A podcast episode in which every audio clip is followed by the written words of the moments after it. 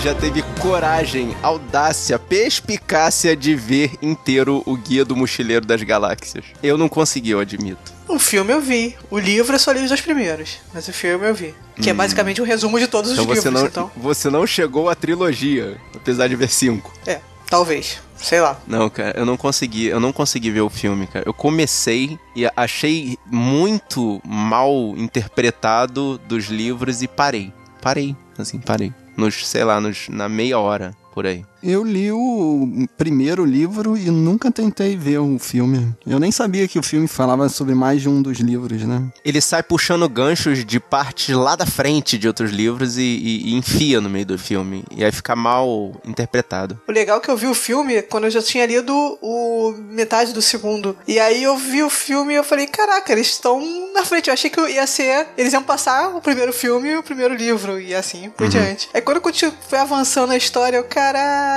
Mas, um gente, gente, gente, gente, pra quem tá chegando agora, sobre o que, que é o Guia dos Mochileiros das Gal- das Galáxias? O Guia do Mochileiro das Galáxias é o livro definitivo sobre o viajante do universo. É literalmente isso. Ele é um guia do cara que viaja pelo universo. Não, mas eu acho que o Rafael quer saber por que, que a gente puxou esse assunto, né? Que eu não sei muito bem porquê, eu não sei se é dentro do livro ou é o autor que inventou o dia da toalha. Sim, foi ele. Na verdade, essa data foi determinada. Eu não, eu não sei exatamente o porquê, mas foi em homenagem a ele por causa do lance da toalha. No- Porque não tem um dia específico, É tem um o uso da toalha. acessórios, né? Um dos acessórios principais do É, o guia. acessório mais importante é o acessório mais importante do, do Exatamente. dos viajantes Serve pra várias e várias coisas, inclusive como arma. A toalha é importantíssima como arma, principalmente se ela estiver molhada. Caramba, hein? Um nerd sabe por que que um nerd já levou muita toalhada, né? Entendeu isso, esse comentário. Mas eu, eu li os cinco livros e eu não entendi. Eu admito que chegou no final, eu não entendi. Eu tive que procurar explicação na internet pra me fazer entender o final da saga. Bom, o que eu entendi é que a resposta é 42. Exato. Daí pra frente. Acho que isso é tudo que a gente E precisa saber. nunca saberemos a pergunta.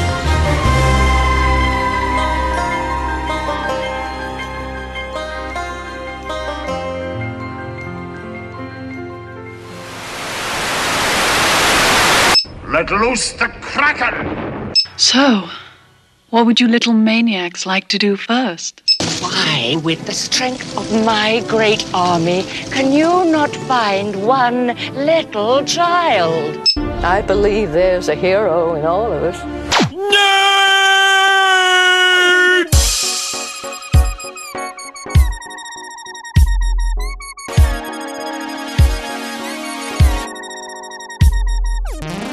Guerreiros em guarda. Eu sou Marcos Moreira Eu sou o Rafael Mota. Eu sou Thaís Freitas. E eu sou Fábio Moreira. e esse é o Sabrina Nós Podcast.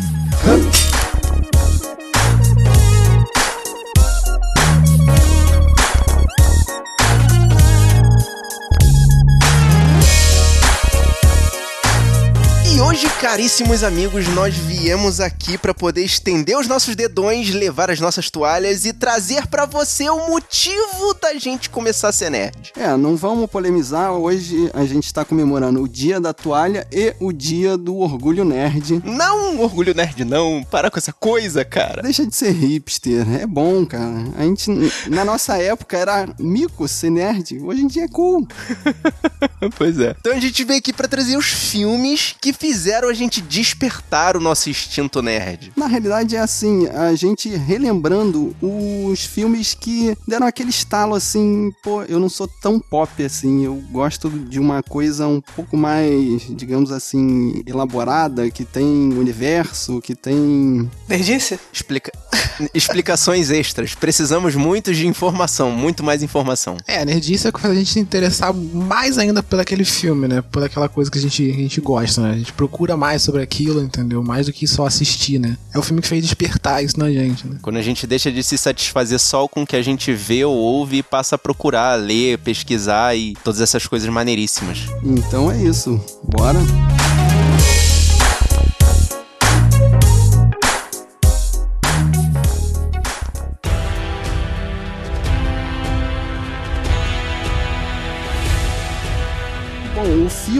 Que eu pensei assim de cara que seria o filme que eu falaria aqui é o Cru. Mas esse a gente já falou sobre nos primórdios do Sabre. Link no post e desculpa pela qualidade. É, nessa época eu acho que só era eu e Marcos e era curtinho, né? Uns 15 minutos. Aí eu pensei assim, qual seria o filme mais parecido com Cru? E aí eu lembrei do Fúria de Titãs, de 1981, que passava muito na sessão da tarde, né? Nossa, pra caramba. Na nossa época de infância era parecia que era uma vez por mês, né? Eu nunca vou rever o Cru, porque se ele é igual o Fúria de Titãs, eu prefiro não rever, pra não não estragar minha memória dele. Então, eu revi agora o Fúria de Titãs. Já tinha um bom tempo que eu não assistia. Me chamou a atenção o filme ter duas horas e passar na sessão da tarde, né? Ou seja, ele era muito picotado. Muito. Pra quem nunca assistiu a versão original, tem nudez, tem violência extrema. O filme abre com o rei matando a princesa e o neto. Uhum, exatamente. Jogando eles num caixão, de, entregando pra Poseidon, né? Entregando pra Poseidon, não, meu filho. Deixando pra morrer. Não porque na, na história do filme os deuses realmente participam da história, né? Eles influenciam. E salvam, é. E qual é a história? O Zeus, ele namora a princesa, né? E nasce um semideus, o Perseu. Perseu, é. Que inicialmente vive num paraíso lá, né? Zeus deixa ele morar numa ilha tranquila lá. Só que esse filme conta a clássica jornada do herói, né? E o chamado pra aventura é simplesmente Zeus falando assim: ah, cansei dele no paraíso, vou jogar ele de frente pra cidade principal da Terra. e eles jogam. É tipo Thanos, estala o dedo e pronto, ele tá lá. Não tem como ser mais simples a chamada pra aventura, né? Sim. E o que eu achei muito interessante é agora, já com meu arcabouço cultural e muitos outros filmes assistidos, é que esse filme define o que, que é Deus Ex Machina.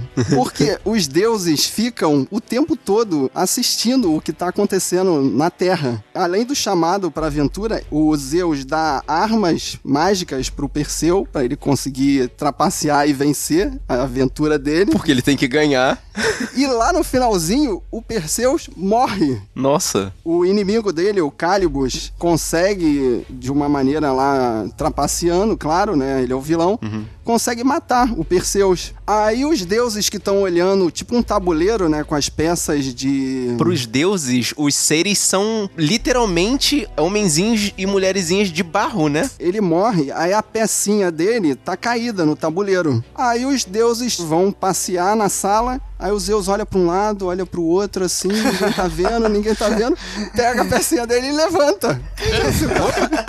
Simples assim, resolvido o problema. Mas o que eu tô esquecendo de contar é que a principal chamariz desse filme são os monstros em stop motion, né? Eu peguei aqui, eles foram feitos pelo. É, foi o último trabalho do Ray Harryhausen, que tem uma sequência grande de filmes desde os anos 60 de, de monstros em stop motion, né? Todo mundo deve lembrar de uma cena de caveirinhas, né? Com os espartanos lutando, que é muito bem feita. É nesse filme as caveirinhas? Não, não. Não, o Jazão e os Eu Argonautas. sempre isso misturo os dois é, eu filmes, saí dessa cena. Eu tô ligado nessa cena. Agora as caveirinhas eu não sabia se era nesse filme ou não. Nesse filme aqui, em stop motion, eu anotei. Tem o Calibus, que é, é tipo um demônio, assim. Olha só que zoado, cara. O Zeus tem um filho bastardo, que é o Perseus, né? Uhum. E a Tétis, que é a, é a esposa do Zeus, tem também um filho bastardo, que é o Calibus. Só que o Zeus não gosta do Calibus e transforma ele num monstrinho. Por quê? Porque ele é Zeus e ele é assim. Porque Pode não gosta sim. do. Não, mas também. Ah, não, não, não, não, não. Pera aí. Existe, existe todo um castigo aí, né? Porque Sim, o- existe a o- coisa do- dos, dos, dos cavalos alados, né? A raça Sim, dos o- cavalos alados. O Calibus acaba, né, com todos os cavalos alados e só sobra o Pegasus. Exatamente. Que é mais um deus ex-máquina que vai ajudar o Perseus a, a fazer as viagens dele bem mais rápido. Sim. Mas além desses dois, tem a Medusa também, que na minha cabeça era muito mais assustadora. Depois que eu assisti agora, eu falei, hum, que bonequinho de massinho aí. Assim, né? essa cena da Medusa é engraçado porque eu tava vendo também comentários sobre esse filme, o pessoal falando, não, mas a. Porque eu lembro do filme de 2010, né? Aí tem toda aquela cena da, da- da- o CGI de agora, né? E tal, é bonito, né? A Medusa, beleza. Aí eu tava, tava vendo, né, sobre esse filme antes de ver a cena desse filme de 81, o pessoal falando que era assustadora a Medusa, né? Essa aqui é mais assustadora, de 81. Aí eu fui ver um boneco stop motion, entendeu? É bem feito pra época, né? Então, Mas assim, pra é um quem boneco- viu na né? época, é assustador realmente. Sim, é. É muito assustador pra quem e eu viu vou na te época, falar que a cara. batalha é mais realista, cara, porque ele fica atrás da pilastra e pega ela no contra-ataque, assim, na covardia. A cena é bem mais tensa do que do É. filme de 2010. No 2010 é aquela ação no comum de filme, entendeu? Não, você é não aquela fica tão... correria É aquela desenfreada, correria, né? pois é. Inclusive, ele ataca de frente com o olho fechado, né? Pra quem não conhece a história da Medusa, é que ela transforma qualquer ser vivo em pedra. Então você tem que enfrentar a criatura de olho fechado, né? Ou no- olhando pelo reflexo do escudo. E no de 81 ele pega na, na trairagem mesmo, porque não tinha como, né? Fazer uma luta muito mirabolante, né? O, o filme recente é, é de uma forma mais, mais fria, né? Eu não sei. É, tem mais malabarismo no filme agora. Agora no filme de 81 é, mais, assim, é, uma, mais- é uma cena mais tensa, né? É isso que os jovens gostam, cara. Pois é. Bom, um personagem que tem nos dois filmes é o Bubo, que é a corujinha de metal, que também é feito em stop motion, que ajuda o, o Perseu na história. E tem uma menção a ela no filme novo, né? O do Sim, Sam ela Waddington. aparece como um easter egg, né? Exato. Aparece bem rapidinho. Ainda tem o Abutre e tem os escorpiões também, que eu não lembrava do filme antigo. Eu lembrava que no filme novo é muito zoado. Eles montam os escorpiões, né? Eles cavalgam nos escorpiões. Sim. Isso é muito Nossa. tosco, cara. E eu peguei duas coisas interessantes, assim, na... Como eu queria falar do Cru, no filme do, do Fúria de Titãs, tem uma cena parecida. Eles têm que, numa side quest, eles têm que buscar uma informação com umas bruxas. Uhum. E no Cru também tem essa, essa história, né? De uma bruxa Também, que também é. tinha que dar uma informação lá pra quest seguir, né? Eu achei semelhante. E uma outra observação que agora eu fiz assim com a minha cabeça já de velho é que, embora esse filme tenha sido baseado em mitologia grega, eu achei que é muito parecido assim com a Guerra Fria, porque, tipo, Zeus é os Estados Unidos, a Tétis é a União Soviética e ele botam os filhos dele pra brigar, né? Porque eles dois não podem cair na porrada, senão o universo vai ser destruído, né? Caraca, cara, que doideira. Então eu fiz Nossa. essa, essa, esse arco, né, na minha cabeça de que essa história é mais ou menos a, você tem a bomba atômica, mas você não pode usar, né? E eu não comentei do Kraken, né, que é o chamariz do filme, né, o- é o monstro que tá na capa do vídeo, né, do VHS. Sim, exatamente. Cara, eu, eu achei esse Kraken aí, apesar de ser assim, como a gente sempre, a gente, né, faz sempre o disclaimer, né, tecnologia da época, eu achei ele muito maneiro, muito bem Ele faz, feito. o, de- cara. o filme de 81 é- faz muito mais sentido porque o Kraken de 81 é um bicho meio que anfíbio, né? E o Kraken vem da água. Agora o, o filme de 2010 é um, um bicho meio terrestre, né? Não faz sentido porque né, o Kraken ele, tá na água, né? E não tem essa. É, não tem, é muito estranho ver que é, é uma coisa, é, não, ele, ele não tem, você não tem tanta sensação de pertencimento, né, nesse filme atual, né? O outro não, ele é um bicho que surge ali da água e ele tem uma, uma constituição semelhante a um bicho que vive, um- como, como você falou, né, um sapo, um anfíbio, um jacaré, sei lá, qualquer coisa nesse sentido, né? Cara, mas é o que mais me impressionou nesse filme, assim, eu admito, né, que com, como o Fábio falou, né, com a nossa cultura toda que a gente adquiriu com o tempo, foi ver que a Tétis, a mãe do Calibus, foi feita pela Meg Smith. A Meg Smith, pra você, caro guerreiro que não viu esse filme, é a professora McGonagall de Harry Potter. E ela estava chuchu novinha nesse filme, cara. Muito maneiro. Mas você reconhece ela pelas feições. A mulher de Zeus, que é muito, muito legal ver ela com essa idade e com esse poder de interpretação já naquela época, assim. Muito maneiro, cara. Esse filme é super nerd, né? Porque esses monstros vão aparecer em vários outros filmes, né? Principalmente o Pegasus, né? É, porque é mitologia, né, gente? O pessoal tem que sugar de algum lugar e não pagar direitos, né? Pô. E a curiosidade sobre o Kraken é que ele não é de mitologia grega, ele é, é um monstro marinho da mitologia escandinava. Nossa. Então quem ainda tá assistindo Vikings aí, pode ser que o Kraken apareça, hein? Tá em tempo. Soltem o Kraken. Release the Kraken.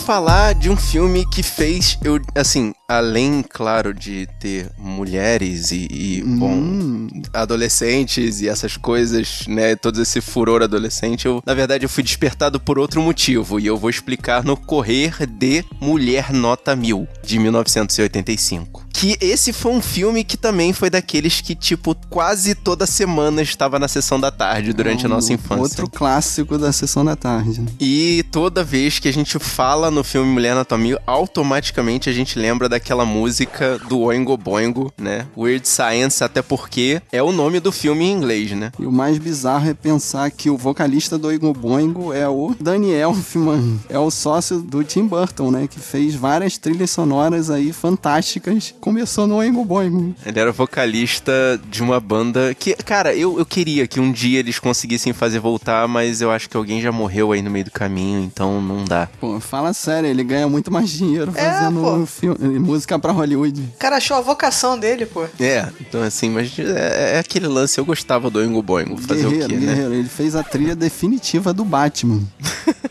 A trilha que todo mundo conhece, não importa a idade, é, com certeza. Mas, voltando pra Mulher Nota Mil, basicamente, assim, tem duas informações que eu quero que sejam extremamente relevantes pra você que está escutando esse podcast. Primeiro, é um filme de John Hughes. John Hughes é o diretor da Sessão da Tarde, né? Exatamente, ele é o criador de Curtindo a Vida Doidado e filme do mesmo ano e, salvo engano, alguns, tipo, acho que seis meses antes, ele lançou Clube dos Cinco. Tipo, seis meses antes desse filme, que, assim, é uma viagem de ácido, tá? Enquanto Clube dos Cinco é o ícone de uma geração, Mulher Nota Mil é uma viagem Clube dos Cinco é total de ressaca. ácido.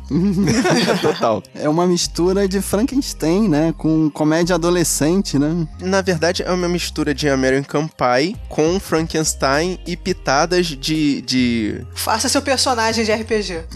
filme de bruxa, sabe? Tipo, tem, tem magia no meio da situação, é muito doido. Basicamente, são dois adolescentes nerds. Lembre-se dessa palavra, nerds. Que tem um computador e muito tempo. Não, assim, eles são os losers da escola e como eles não conseguem chegar em nenhuma menina porque eles são nerds, eles resolvem idealizar a, a mulher que eles gostariam no computador e aí a experiência com direito à invasão aos computadores da internet americana. Que nessa época devia ter o quê? Uns 20 computadores ligados em rede, né? Cara, né, não sei se eram 20, mas no filme mostram só.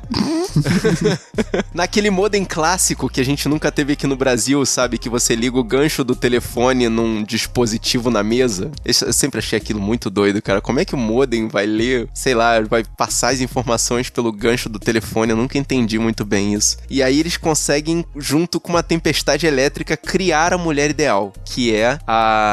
Kelly a Lee Brock. Kelly LeBrock A Dama de Vermelho. Que é, cara, ela é assim, e ela vem de um jeito assim, tipo, parece aquela professora slash prostituta que vai tentar ensinar eles a serem machos de verdade. Professora de filme pornô, né?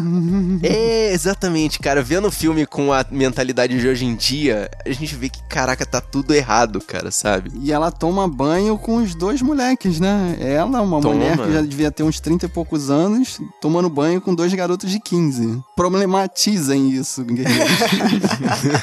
A cabeça explode. Nossa, cara, tá tudo errado, tá tudo muito errado, porque eles estão passando o final de semana sem os pais pra variar, né? Filme do John Hughes é sempre assim, os pais estão fora de casa e os adolescentes vão se juntar pra fazer alguma coisa, e aí eles fazem uma mega festa em que dá tudo de errado e em que os bullies do filme tem assim, são dois, um não chama muita atenção, não adianta nem eu falar o nome dele aqui, você não vai saber, mas o segundo é o Robert Downey Jr. Todo mundo começa a carreira de alguma maneira, né?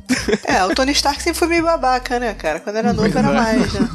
Não, mas nesse filme a gente descobre por que ele era babaca, porque ele era um adolescente bully, cara, que ficava zoando com a cabeça dos dois pobres nerds losers. E não bastasse isso, o irmão mais velho de um desses nerds losers é o Bill Paxton. Também, naquela época ele já, deve, já devia estar perto de uns, de uns, sei lá, 30 anos ou coisa assim, porque ele tava fazendo papel de adolescente, mas com cara de mais velho já. Sim, e nessa festa maluca aí ainda aparece aquele, aquele motoqueiro que aparece no Mad Max 2, né? Acho que fazendo o mesmo papel. O motoqueiro revoltado com bunda de fora. Pois é, né? Assim, é, é a referência que a gente tem dele. Imagina se colocasse seu currículo, né? Papéis. Um motoqueiro pelado com bunda de fora.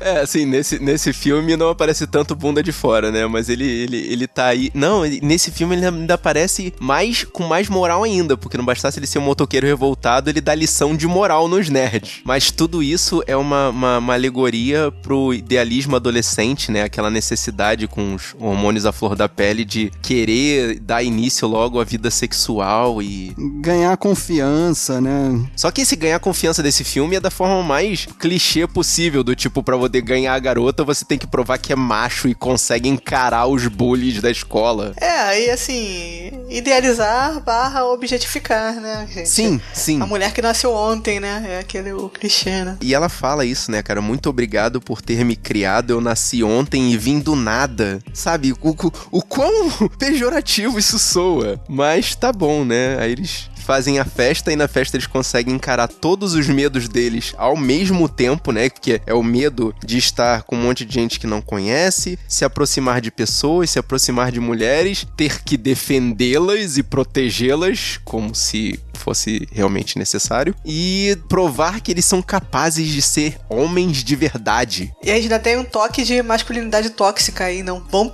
problematizar isso aí, porra. Caramba, dá três horas de Cara, programa. é- é- eu sinto que a Thaís tá se segurando, cara. Mas Eu- isso eu- tudo, isso tudo foi a, a mulher que eles inventaram, que, que ensinou pra eles. Sim, através dos poderes dela, porque é, eu acho uma coisa muito engraçada que no, no meio da criação da mulher, né? Eles começam primeiro, eles ficavam passando fotos no scanner e automaticamente o projetor fazia uma, uma projeção em 3D no programa, no, no Photoshop maluco deles lá. e aí eles pegavam e passavam uma foto de Albert Einstein e do, do Stephen Hawking, assim, na, no scanner, porque o nerd falou assim: Não, eu quero uma mulher bonita, mas com quem eu possa jogar xadrez. Meu Deus do céu. Assim, Caralho, esse filme, cara. Eu acho que tem uns, tem uns moleque desses aí nesses aplicativos de encontro aí. hein? Acho que é. Isso aí- eu- eu isso aí é fácil de achar, hein? E aí, tipo, quando tudo isso acaba, né, e eles conseguem se tornar, sei lá, homens de verdade e conquistam as garotas lá, que antes eram namoradas dos bullies, diga-se de passagem, a Kelly LeBrock faz nada além de dizer: meu dever está feito, eu vou embora, tchau, e some. Desaparece. Como uma Mary Poppins distorcida dos anos 80. Você não pode deixar de falar da cena pós-crédito, porque ela volta depois Sim. pra ser a professora de educação física da galera. Ai, sim, cara, ela- volta como professora de educação física Com da uma escola. roupa flash dance, né? Aquela roupa de ginástica dos anos 80, barriguinha de fora. Nossa, cara. Mas o, o- a parte que me interessou mais nesse filme naquela época nem foi tanto essa coisa da sexualidade, porque, como eu falei, eu vi esse filme, eu via esse filme muito jovem, muito pequeno e não tão conhecedor da, do, do, né, da- dessa parte sexual do filme. Era mais o lance do você conseguir criar, manipular as imagens as informações, e mais do que isso, você era capaz de invadir a internet de forma escrita em que o cara do outro lado da linha escrevia, ele escrevia, não, não era uma inteligência artificial, ele escrevia acesso negado no computador. e o adolescente era capaz de desfazer o acesso negado, cara. Eu achava isso incrível. Ele escrevia frases mágicas tipo invadir o computador. Comandos invadir o computador, invadir a internet. Pois é, cara. E aquela internet, tipo o. Como é que é o nome daquele filme do Passageiro do Futuro? Que tinha aquelas imagens na tela do computador, né? De, de túneis tridimensionais que parecia aquela, aquele protetor de tela do Windows passando assim. Era o e 3D ele chapado entrando- da época, né? Nossa, Sem cara. E aquilo, mas aquilo acabou me despertando pra curiosidade da informática, cara. E eu, eu juro que uma boa parte da minha curiosidade de informática nasceu desse filme muito contraditório pra consciência de hoje em dia. né? Nasceu da sua, sua tentativa de montar uma namorada com scanner. Ah, cara, e eu vou te falar que hoje em dia isso é relativamente fácil, né, cara? Encontrar namoradas virtuais, né, cara? Mas na época isso passou pela sua cabeça, hein? Confesso. Pô, cara, você tem que entender que eu era uma criança muito criativa. Cara, eu não sei se vocês lembram, mas chegou a ter um seriado desse filme, né? Sim, mas eu, eu não recomendo. Cara. Deve ter meia dúzia de É, não- E outra referência que eu lembrei desse filme foi o clipe do Aerosmith, Holy My Soul, que é o contrário, a menina tenta criar um namorado. Meu Deus, a minha cabeça explodiu. Que associação, que eu não lembrava disso, Thaís. Obrigado. Seu cara tenta criar várias namoradas e vários clichês adolescentes. E no final ele perde todas. E aí descobre que a menina do laboratório. Mas ele ganha aquela que ele, que ele tava menos olhando. que né? devia ter saído correndo quando em- viu que o cara tava fazendo namoradas no laboratório. Devia, mas aí no final ele termina com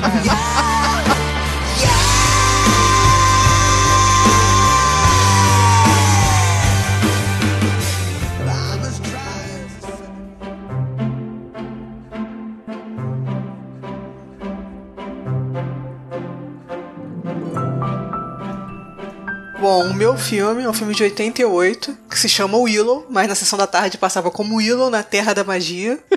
que a Terra da Magia não é a Terra-média, é a Terra da Magia. Antes que vocês comecem a ficar puxando as referências. Outro clássico da sessão da tarde, né? Passava pelo menos uma vez por ano. Eu acho E que esse eu tenho que confessar, eu fui assistir ontem pela primeira vez. Nossa, que Isso é- herege, isso cara. é que herege.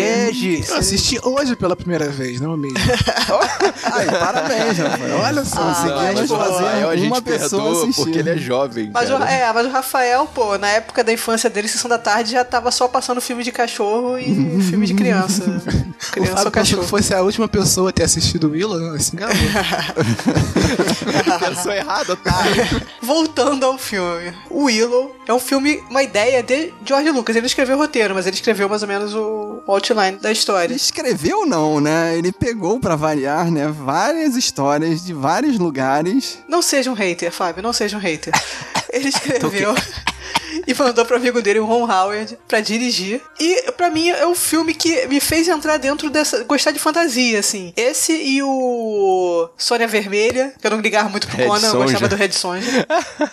gostava do Red Sonja. Me fizeram curtir filme de fantasia. Só que assim, agora revendo, eu vejo que, bem, tem algumas coisas de Senhor dos Anéis, assim. Só um pouquinho, né? Só um pouquinho, leve, Só bem algumas leve. coisas, né, Thaís? Só Logo no começo, tipo, os primeiros 10 minutos Só do uma filme que cidade aparece, hobbit, né? aparece não, os peraí, peraí. anãozinhos Só o começo, aí depois só o meio e depois só o fim, né, Thaís? Nos primeiros 10 minutos de filme aparece já os anãozinhos andando em fila. Eu, caraca. Não, mas uma coisa que, que, eu, que eu reparei, né? Eu assisti agora, então eu assisti O Senhor dos Anéis antes e depois fui ver esse filme. O Peter Jackson chupinhou cenas desse filme também, né? Sim, a festa está lá. E uma hora lá que eles fazem a. a- como é que é? Fellowship? A, a sociedade, A dos sociedade. anões ali, né? Que eles Sociedade dos Anões é foda. Trocadilho sem querer aí, hein? Trocadilho sem querer aí. A diferença fundamental é que ia ficar muito feio se ele tivesse que jogar o bebê no, no vulcão. Eu acho que ia ficar muito estranho. Então aí. Nossa, seria a ótimo, Quest, né, ele tinha que levar o bebê para as pessoas cuidarem dele. Mas voltando pra história, que eu já tô falando do bebê, mas não tô falando da história. Tem lá uma vila, que não é um condado, é uma vila, onde vivem lá os anãozinhos. Que não são hobbits, são Que anões. não são hobbits, tem um nome lá. O pessoal acho que chama como um nome derogativo Peck, mas tem um nome certo pros, pros, pros anões. É, é Nelwins. Neo Windsor. Não Hobbit, Nelwins.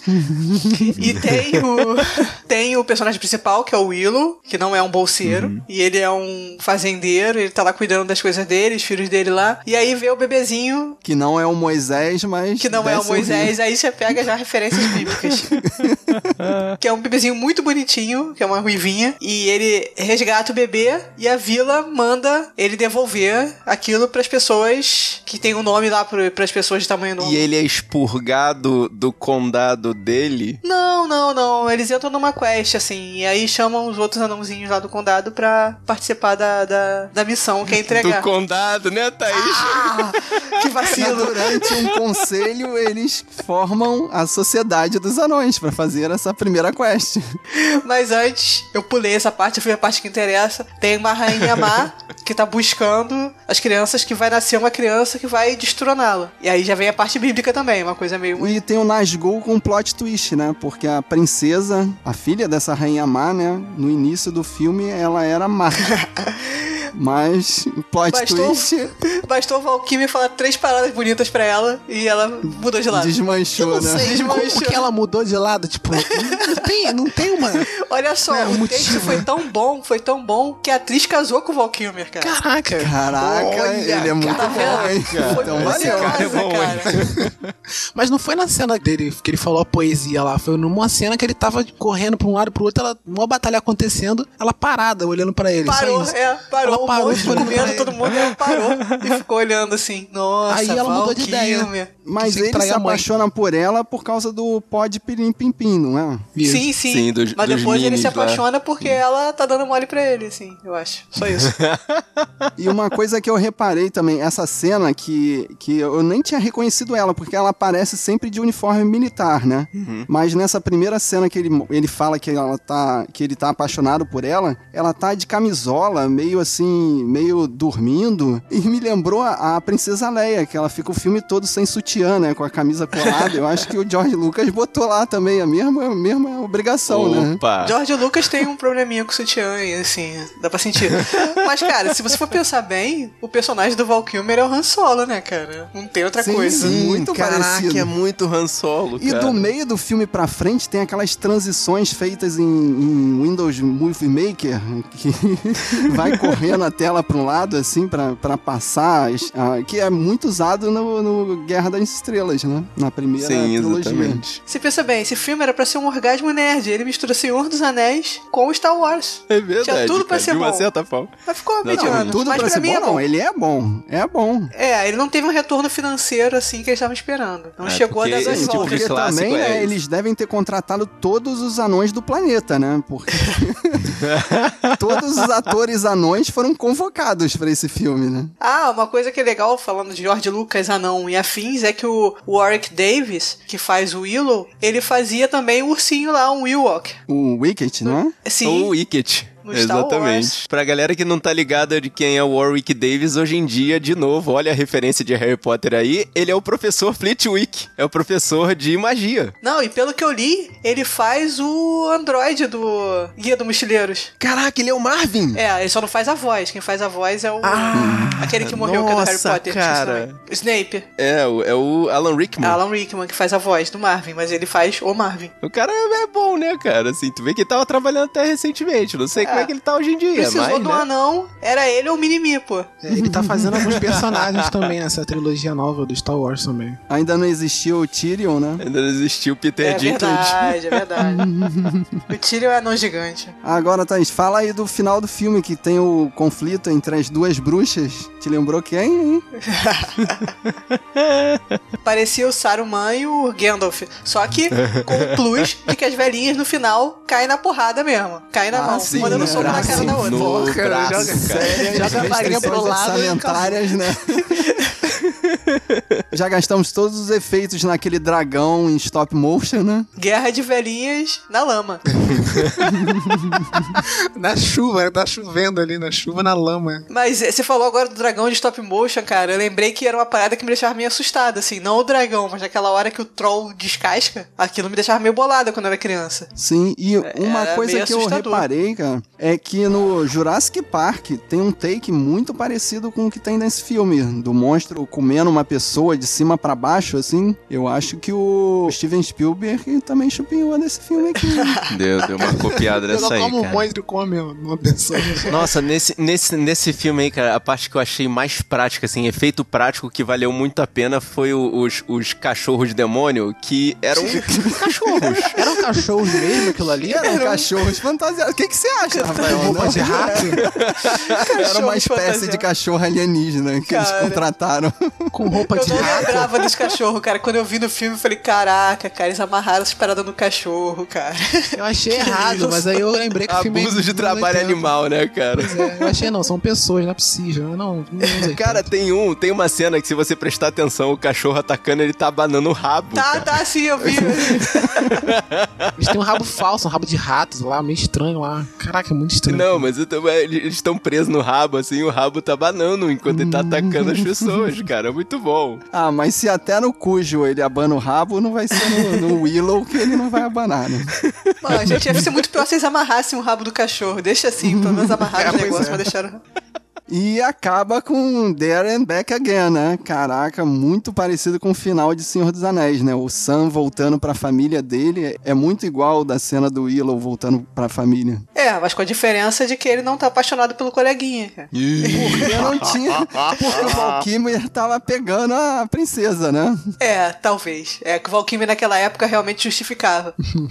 Não, mas essa, a cena que tem antes dele saindo lá do castelo me lembrou um pouco o final do episódio 4, que ele recebendo, só não recebeu a medalha e tal, mas me lembrou um Caraca, pouco. é mesmo. Ele, ele recebe a medalha, não recebe, recebe os cumprimentos da princesa? Nossa, Ele- é, tipo isso, cara, né? é mesmo. Me lembrou, me lembrou Exatamente, um pouco, né, no final. Mas essa cena, essa cena dele chegando, né, lá no, no condado dele de volta, lembra muito do Senhor dos Anéis o fi- o final também, né? Lembra demais, até o ângulo da, da câmera é parecido. Tem até um cara lá imitando o Proudfoot, né? Fingindo que ele não tá, não tá orgulhoso do, do Willow, né? Muito engraçado isso, cara. Ah, é o Ranzinza, né? Que, É, que não exatamente. fica reclamando, zoando ele o tempo todo. É, uma coisa legal que eu tirei desse filme é que eu descobri que o Warwick Davis fez o Leprechaun, cara, o filme de terror. E te- existem quatro deles. Existem quatro. Nossa. Sendo que o 4 se chama Leprechaun 4 no espaço. Preciso assistir Eita. isso. Caraca, tem que ter um no Só espaço, né? você mesmo, então. Tem que ter um no espaço. E ele continua trabalhando, tá? Pra constar, ele está em Star Wars Os Últimos Jedi. Vai estar no Han Solo também. Nossa, esse cara é muito versátil, cara. Claro, ele tá junto com o diretor, né? Porque o diretor do Han Solo também é o Ron Howard, né? Que é o diretor do Willow. Aí, pronto. Eles estão juntos. Caraca, cara. Thaís pescou esse filme por causa disso, né? Claro, to- todas essas ligações, essa rede. O Warwick Davis tá, é o novo Kevin Bacon.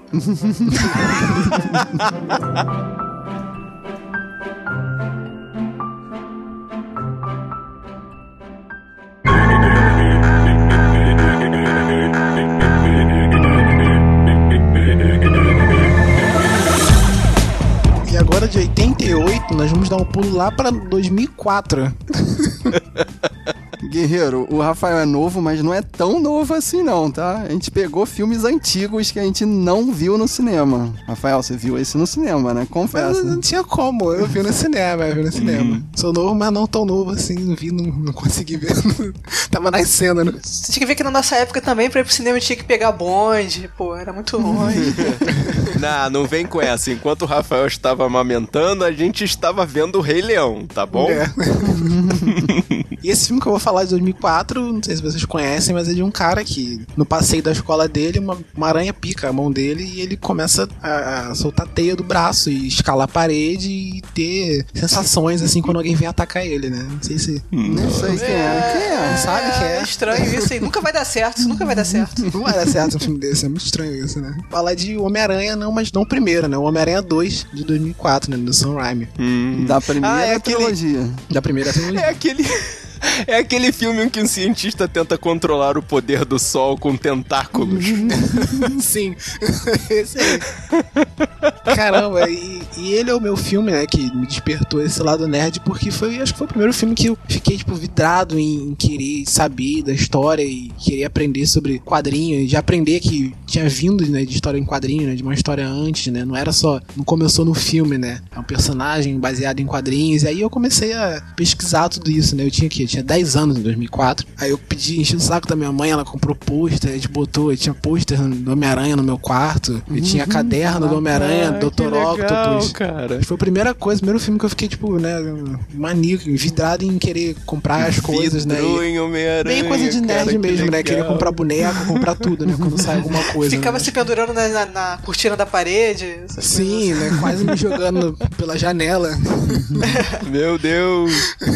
né? Acho que foi por isso, né? Mas, pô, esse filme, pra mim, é um dos melhores filmes de super-herói ainda, sabe? Com tudo isso da Marvel, da MCU e tal, acho que pra mim é um dos melhores, né? E tem cenas, né, que são... Se você vê até o efeito né, digital, até porque não é um filme tão antigo assim, né? É um filme de 80 e pouco, né? A gente tá comparando os efeitos práticos de Willow, né? Mas é... em 2004 tem... Os efeitos ainda, ainda tão bons, né? Bons mais ou menos, né? Mais ou É, menos. pois é, se você comparar com, do- com- até com o Homem-Aranha no, do, novo, né? Não o, o Homecoming, mas o que veio antes, né? Os dois filmes que O vieram antes. espetacular Homem-Aranha, tá, né? tá absurdo, né? O efeito dele é muito Uhum. bem melhor do que você comparar, né? Mas mesmo assim não tá, né? Mas eu vou te falar que eu reassisti o filme agora há pouco também pra gravar o cast. Eu acho que esse é o melhor filme do Homem-Aranha. Melhor que o Homecoming, em termos de história, né? Sim, também acho. Porque ele também não precisa se preocupar em contar a origem, né? Então ele já começa ali no meio e tem aquele dilema, né? Que ele quer ser o Homem-Aranha, mas quer ficar com a Mary Jane e acha que não pode fazer as duas coisas ao mesmo tempo, né? E ele perde os poderes nesse filme, né? Aí ele começa a ter a vida dele nova, só que depois ele descobre que não, ele é Homem-Aranha, assim, ele tem que voltar, né? A salvar o pessoal. Aí tem esse dilema que você falou, né? De ser o Homem-Aranha. Cara, e é uma coisa muito terrena, assim, tipo, a mente controla os poderes, porque se ele tiver com um problema, claro, é como se fosse uma função biológica dele, né? Ele tem. É como uma pessoa que tivesse problema, tivesse, sei lá, Disfunção sexual. constipação ou disfunção sexual por causa dos problemas mentais dele, É, entendeu? vulgo Eu achei muito. Não, menos, Fábio, menos. Mas é tipo, é como se ele tivesse um problema psicológico e tava afetando uma função fisiológica dele, Exato. entendeu? Eu achei isso bem. Dificuldade bem de terrestre, bem- performar. Uma dificuldade de performar. É, vocês entenderam, cara. Eu achei, achei bem, bem plausível, entendeu? E a história é muito quadrinhos também, né? Porque mostra ele é, sendo o Homem-Aranha e com problemas financeiros, né? Sempre brigando lá com o JJ Jameson, que é o melhor personagem do filme, né? Caraca, é, é o mais quadrinesco de todos, né? Tem muito Nova York. É esse que né? tem a cena da pizza? É, a da pizza Sim, no que ele tem que entregar sete pizzas Cara, em essa cinco cena da minutos. Se pizza enrola é por causa do, do, se enrola por causa das vassouras, aí ele entrega. Engraçado. E esses filmes do Homem-Aranha, né, do Sam Raimi, eu acho legal porque tem bastante Nova York, né? Tem aqueles pulos, né, do, do, do, do Homem-Aranha e tal, quando ele vai passando por Nova York, né, jogando a teia e tal, né? Tem muito disso, né? Né, nem, não, nem só ele em cima quanto embaixo também, né? Nas cenas que ele tá, na, no- como ele tá de Peter Parker, né? Entregando pizza, né? Ele interage com o pessoal que tá embaixo, na rua, andando, né? E em cima também, nos prédios, né? Tem, tem tudo, né? De, de Nova York, nos locais, as posições, acho que é o que eles exploram bem nesses filmes do Homem-Aranha, né? Nessa, nessa trilogia. Agora, no Homecoming não tem muito isso, porque justamente ele é- tá mais novo, né? E tal. Acho que isso eu senti falta, né? Eu até falei no nosso podcast, né? Senti falta disso no, no Homecoming, mas, é, mas tem um motivo, né? Que ele também não tá ainda aquele Homem-Aranha, né? Que vai, que passa. Ainda, ainda, não tem, ainda não surgiu o conflito, né? Ele ainda, ainda tá, tá no começando ali a história, dele, né? não É, tá, tipo, exatamente. protetor da, da cidade de Nova York, não tá no... Uma diferença é que o Homem-Aranha 2 e o De Volta ao Lar, eles têm mais ou menos o mesmo tamanho. 2 horas e 15, mais ou menos. Uhum. E no Homem-Aranha 2, eu assisto sem sentir. O De Volta ao Lar, eu senti cada minuto. Tipo assim, não que o filme seja ruim, Nossa. mas chega um ponto que você não aguenta mais. Tipo, você quer logo que acabe, porque... E esse é 2004 porque tem essa. É muito amarrado, né? O, tudo que ele faz, a motivação e as cenas de ação são pontuais. Tipo, tem a cena de ação do começo, tem a cena de ação do meio, a cena de ação do final. Tipo, né, tem umas, umas quatro cenas grandes né, de ação. Tipo, são todas ama- amarradas pra você não, não perder o, né, o ritmo, né? Acho legal. Tipo, até a parte que ele perde os poderes, que seria uma parte que, que, que cairia o ritmo, né? Não cai o ritmo. Porque faz parte da. da- você tá ali com, com ele, né? Os lances que o, o Marcos falou, né? Psicológico do, do Peter Parker, né? É, porque a gente gosta dos personagens, né? Não é Sim, só sim. do Homem-Aranha aparecendo, fazendo é. A gente gosta do Peter Parker, da Mary Jane. Agora, eu reparei, eu já tinha lido sobre isso na internet. A Tia May tem dois diálogos que você fica prestando bem atenção assim. Você fala, não, ela sabe que ele é o, o sim. Homem-Aranha, mas não quer deixar Ela, descarado ela que finge sabe, de. é, mas... ela, é, ela é a sonsa. Você vê que a tia May é meio sonsa nesse filme, né, cara? É, ela sabe, ela mas fica deixa passar, né? Tem uma cena com a Tia May com o Dr. Octopus, que é a cena do prédio, né? A cena muito bem é, é, coreografada, né? Que tem o Dr. Octopus, o Homem-Aranha e a Tia May também, né? Que ele sequestra a Tia May porque ele sabe que, que o Homem-Aranha vai atrás dele porque é colega do Peter Parker, né? Ele não faz essa, essa ligação ainda. Ninguém faz essa ligação, né? E, e essa cena aí é legal que a tia May, ela não fica parada, não. Não, rapaz. não fica Tia não, ela May, participa ela da ajuda, ação, o ó. Homem-Aranha. Ela né? dá uma porrada na cara do- do- Guarda-chuvada no, no, Exato. no Dr. Octopus. né? Só tem um defeito o Dr. Octopus, né? Porque o Homem-Aranha dá soco na cara do velhinho ali, né? Que ele é um coroa. E o que que ele tem de poder? Ele só tem os tentáculos, mas a gente releva, né? E tá na lavagem cerebral do tentáculo, né? Porque muito bem, eles falam no filme que o tentáculo tá meio que controlando a mente dele, tem aquele chip, né? É bem que no final Aham. o chip frita e ele meio que acorda. Aí ele se mata. E uma outra coisa que eu reparei também é que o, o Sam Raimi ali tá fazendo um filme de herói, né? Mas em algumas cenas ele perde a mão e bota um terror trecheiro, assim. Aquela cena que o Dr. Octopus tá no hospital, tem uma cena dele puxando uma Sim, sim. das médicas e ela arranha o chão com as unhas e, caraca, me deu um Essas nervoso. cenas aí é bem Bem referência de terror.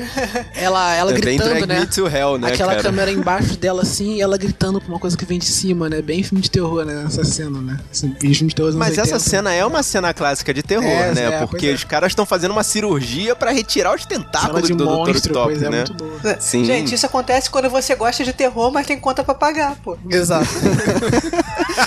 Mas eu não sei como os produtores deixaram aquilo ali. Ficou pesado pra um filme de livre, né? Um PG-13 de criança, poxa. ah, eu nem reparei. Tinha 10 anos na época, nem reparei. Fiquei traumatizado. Se vocês não ficaram traumatizados com os filmes que vocês veem viam nos anos 80, por que, que vai ficar traumatizado com isso? Né? Caraca, belo tabete, Não é? gostei.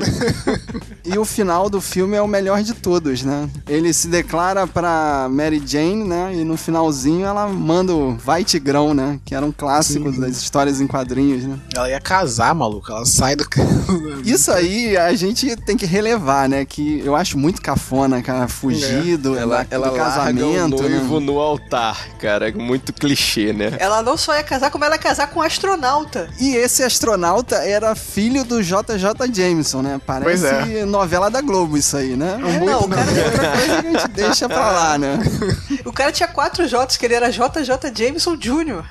Exato, caralho. Nossa, cara. Mas pra fechar, tipo, tem a cena no final, mas a cena memorável desse filme é a do trem, né? A cena do trem, né? Que Sim. Que foi copiada, né, né? dele. Pelo Homecoming. É muito parecida, né? Tentaram, né? Tentaram. Mas não dá. Tentaram, Não dá, tentaram. né? A cena que eu, que eu também me lembro, né? Claro que o clássico do trem é, é a parte inesquecível, mas é aquela cena do, do sentido aranha do Peter Parker funcionando na, no barzinho, né? Que tá só ele e a Mary Jane. Que jogam o carro, E né? aí, de repente, ele sente o sentido aranha, joga pra baixo e passa um carro a tipo um milímetro da cabeça da Mary Jane. Passa o tipo, carro, né? ué. Passa o reflexo do carro no óculos dele, né? Legal isso, né? Que É a muito cena legal é maneira, né? Só que nesse momento o Dr. Octopus queria só uma informação do Peter Parker, que ele queria se encontrar o Homem-Aranha, né? Exatamente. Então, se o Peter Parker não fosse o Homem-Aranha, Por que que ele jogou um carro o nele? Peter Parker. Ele jogou ele na parede com a força, né? Exatamente. Aquela força que ele jogou ele na parede ali, meu Deus do céu. Só um carrinho pra dar uma alertada. Pensa rápido, pô. Um carrinho. Jogou um carrinho no- dentro do, do barco.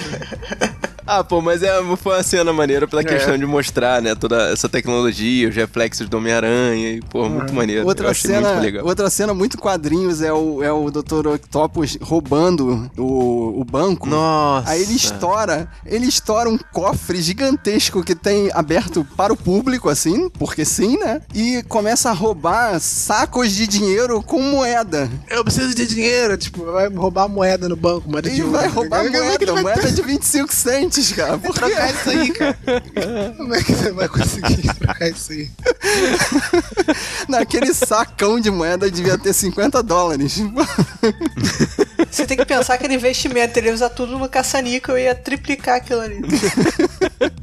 Mas a gente tá brincando aqui, eu reforço, Guerreiro. É o melhor filme dos seis filmes do Homem-Aranha. Exato. Eu acho o melhor de todos. E ele, a trilha sonora também, né, cara? Só a sequência de abertura dele com a trilha sonora aqui é do Danny Elfman, né? A gente tava falando dele até agora. Sim. Olha aí, ó. Né? O ó. Oingo Boingo, né? Pois é. É, exatamente, o. Pô, essa trilha, essa, essa Que sequência inicial é resume o histórica. primeiro filme, né? Isso, resume o primeiro filme, né? Do terceiro filme resume o segundo filme, né? Com a mesma música que eles colocam. Melhor introdução de filme de super-herói, cara. Que é só fazendo só aqueles flashes de imagem, como fosse um quadrinho realmente, mostrando o resumo da ópera, né? Tipo, É, pra é. poder situar aquela pessoa que tá chegando pra ver aquele filme e não viu o anterior. Eu achei isso Sim, excelente, é pra cara. você contar pra sua namorada que não viu o primeiro filme ali nos créditos o que, que ela precisa saber, né? Ó, esse cara aí. Pra não sei ter que quê. precisar passar por aquela situação que a Thaís falou no episódio passado, né? Não Pois sei. é, né?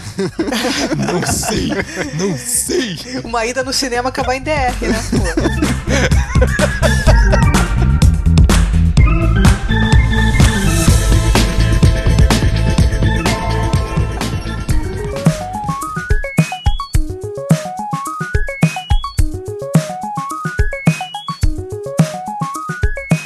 você, guerreiro, traz pra gente qual foi o filme que fez você despertar o seu instinto nerd? Qual foi o filme que você assistiu e gostou e sentiu assim, hum, eu quero saber mais sobre isso. Vamos discutir.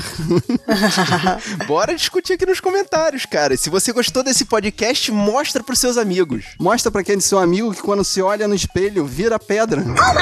Mostra pra aquele seu amigo que tá pululando de hormônios e doido pra conhecer os mistérios da feminilidade. Eu vi. Mostra pra aquele seu amigo que em três frases faz a menina mudar de lado. Você é o bichão mesmo, hein, doido? Mostra pra aquele seu amigo que vai no banco sacar moeda. Você é burro, cara. Que loucura. O importante é espalhar a palavra dos guerreiros da nós. Eu sou Fábio Moreira. Eu sou Thaís Freitas. Eu sou Rafael Mota. E eu sou Marcos Moreira. E esse foi o Sabem lá Nós. Podcast.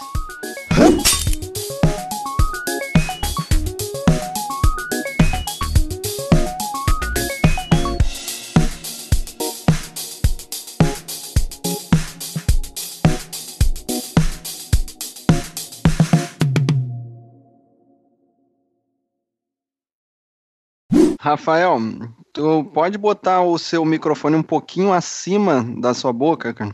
Eu tô ouvindo, tu tá ali no nariz, tu tô ouvindo minha respiração agora, não ouvi antes. Você. Você pode também prender a respiração até terminar a gravação.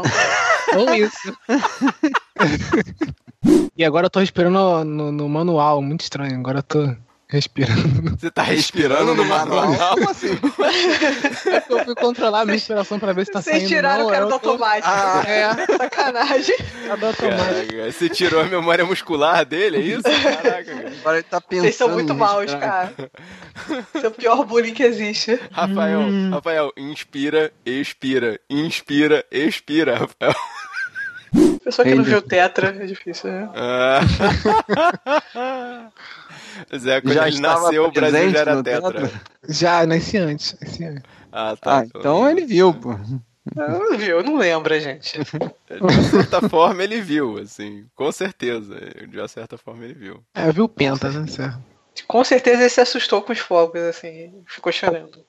Coisas que não podem botar, tipo isso que a gente faz sem tópico. Quem sem, falou? sem Quem nada. falou que a primeira coisa que eu vou puxar vai ser. Fábio, cadê a pauta? Primeira pergunta que eu vou fazer quando a gente ligar o Ah, REC. aí eu vou falar, pauta aqui.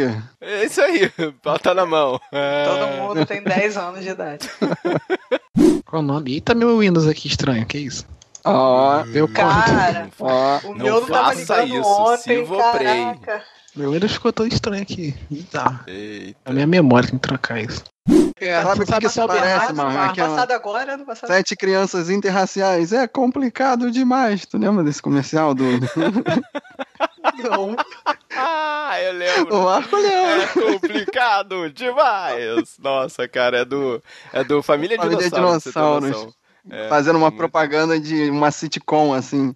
Ela tem sete filhos interraciais, ele tem sete filhos interraciais, e eles se casam e vão morar na, em Las Vegas. É complicado demais. Assista. É bem assim isso. O Rodrigo Santoro, ele veio aqui no Brasil e tava dando uma entrevista pra. ele pra- fala, ele fala ou só morre. Ele já morreu alguma vez? Pô, ele tá, ele tá, ele tá bem pra caramba nessa temporada, Tá. cara. Tá bem pra Ah, mas temporada. ele- Mas ele já morreu Brasil uma vez. legal. Mas ele já morreu uma vez, sim. Uma vez, né? Ah, tá representando o Brasil legal, Que, cara. que, conste, que conste que ele já morreu uma vez. Tá representando o Brasil morrendo. Maneiro. É, morrendo e dando tiro alto. Avengers Green. Guerra do Tempo. Guerra do tempo. Não, é assim, é como se fossem os Vingadores dos Irmãos Green. Tem a, a Chapeuzinho Vermelho, é, é a arqueira. Que que é isso, cara? Foi isso aí como Once Upon a Time. A, a original Wonder Woman, The Original Wonder Woman. Cara, que, que que é isso, cara? Como é que a DC pode deixar isso, a Marvel? Caraca, tem o Thor aqui na capa. Caraca, olha a capa. Onde é um isso, porra. cara? O que, que, que vocês estão falando? Avengers Green, dos Irmãos É. Green. Os Irmãos Vingadores do Irmãos Ah. Grimm. Grimm, É, Grimm. G-R-I-M-M. Tem uma cara de russo. Isso é russo? Tem cara de russo. Avengers Grimm Origi- Official Trailer. Caraca. Lu Ferrigno, velho. Caraca. Tem, é, tem um? Ferrigno. Tem um Lu Ferrigno no meio da situação. Tem, tô vendo aqui.